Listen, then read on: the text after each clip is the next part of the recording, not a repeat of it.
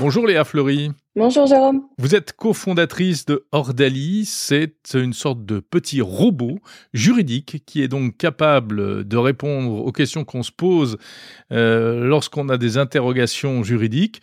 Euh, c'est un peu un, chat GPT du, droit français. Hein.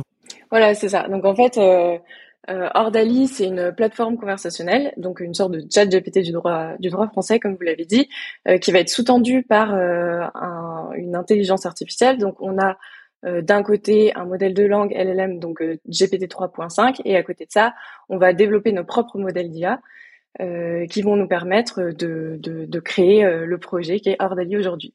Notre conviction, c'est de permettre un, un, meilleur accès à une information juridique de qualité, qui est euh, aujourd'hui, qui peut paraître un petit peu intimidante et un peu élitiste parfois sur certains aspects. Donc voilà, on essaye de faire ça et de combiner tech et droit. Alors à quoi sert Ordali Quel type de questions est-ce que je peux lui poser? Alors euh, pour le moment, on a, on a intégré tous les codes juridiques.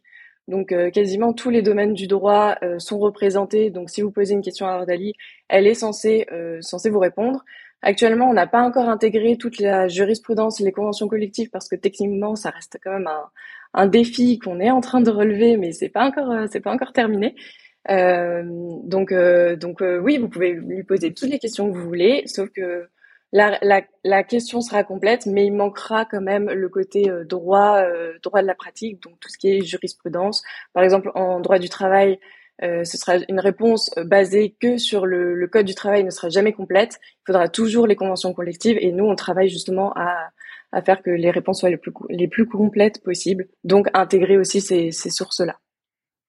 Alors là, je viens de lui poser la question, par exemple, euh, l'arbre mhm. de mon voisin déborde sur mon jardin, euh, que puis-je faire?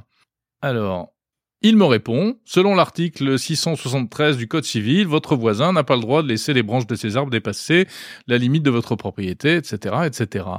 Est-ce que toutes ces informations euh, sont fiables, Léa Fleury? Parce qu'on sait que, par exemple, ChatGPT, lui, a tendance à raconter un peu n'importe quoi parfois. Alors oui, les informations sont, sont, fiables parce que nous, justement, on se fonde pas que sur euh, ChatGPT, on développe euh, d'autres modèles à côté. On va donc euh, faire un énorme travail de recherche de l'information juridique et ensuite, grâce à des euh, by-encoders et cross-encoders, on va pouvoir justement faire en sorte que, que l'information soit la plus précise possible. C'est grâce justement à ces deux modèles-là qu'on va que l'information va être plus précise.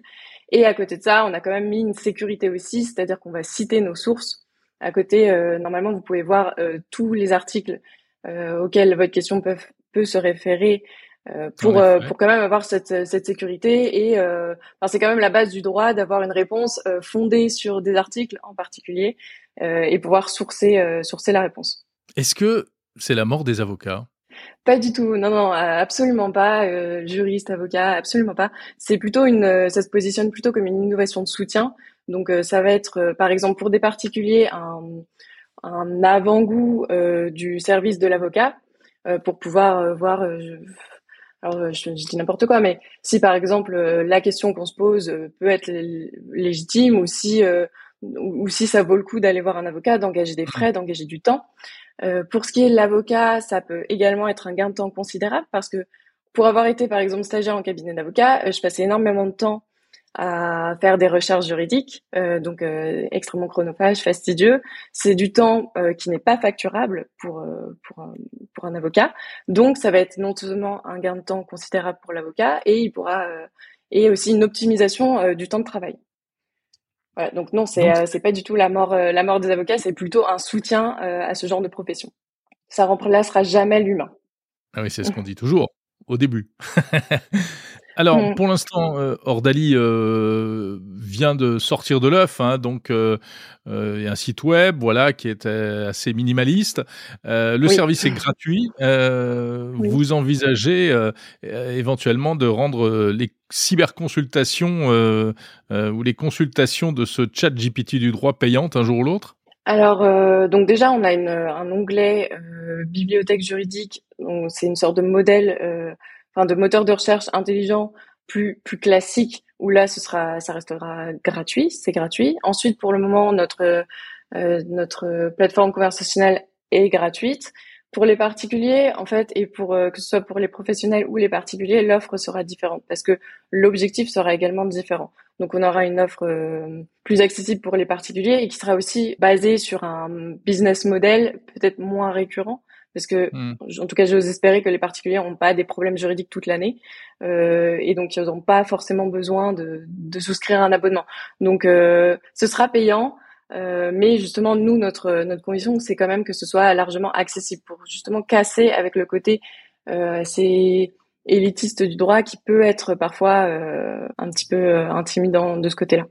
En fait, c'est peut-être pas la disparition des avocats, mais c'est peut-être bien à terme euh, la disparition des services de consultation juridique rapide que peuvent offrir certaines compagnies d'assurance, des choses comme ça. Voilà, alors euh, oui, ça, ça peut, ça peut en effet euh, se comparer plutôt, plutôt à ça. Alors, on le disait, il y a plusieurs outils un peu dans le même genre hein, qui se lancent simultanément. ça veut dire que vous avez identifié un véritable marché euh, par rapport à cette euh, l'IA euh, appliquée au droit? Alors en fait, nous, je ne sais pas si on a fait les choses correctement, mais donc on, s'intéressait énormément à tout, le domaine de l'IA et, moi qui étais juriste, enfin, je, trouvais intéressant de, lier donc cette technologie au monde du droit. On n'avait pas spécialement fait d'études de marché où on s'était pas en fait la démarche c'était pas de se dire euh, waouh il y a un marché euh, on va essayer de surfer euh, sur cette vague.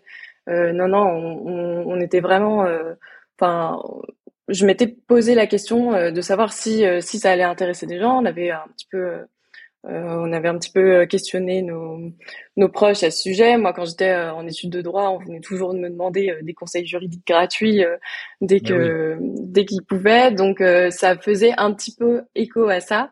Après, en lançant le en lançant l'idée sur le sur le marché, c'est clair qu'on s'est on s'est aperçu qu'il y avait un marché, qu'il y avait de la demande, et c'est plutôt c'est plutôt bon signe pour nous, ça c'est clair. Merci beaucoup Léa Fleury, cofondatrice de Ordali, qu'on retrouve sur le site ordali.tech. you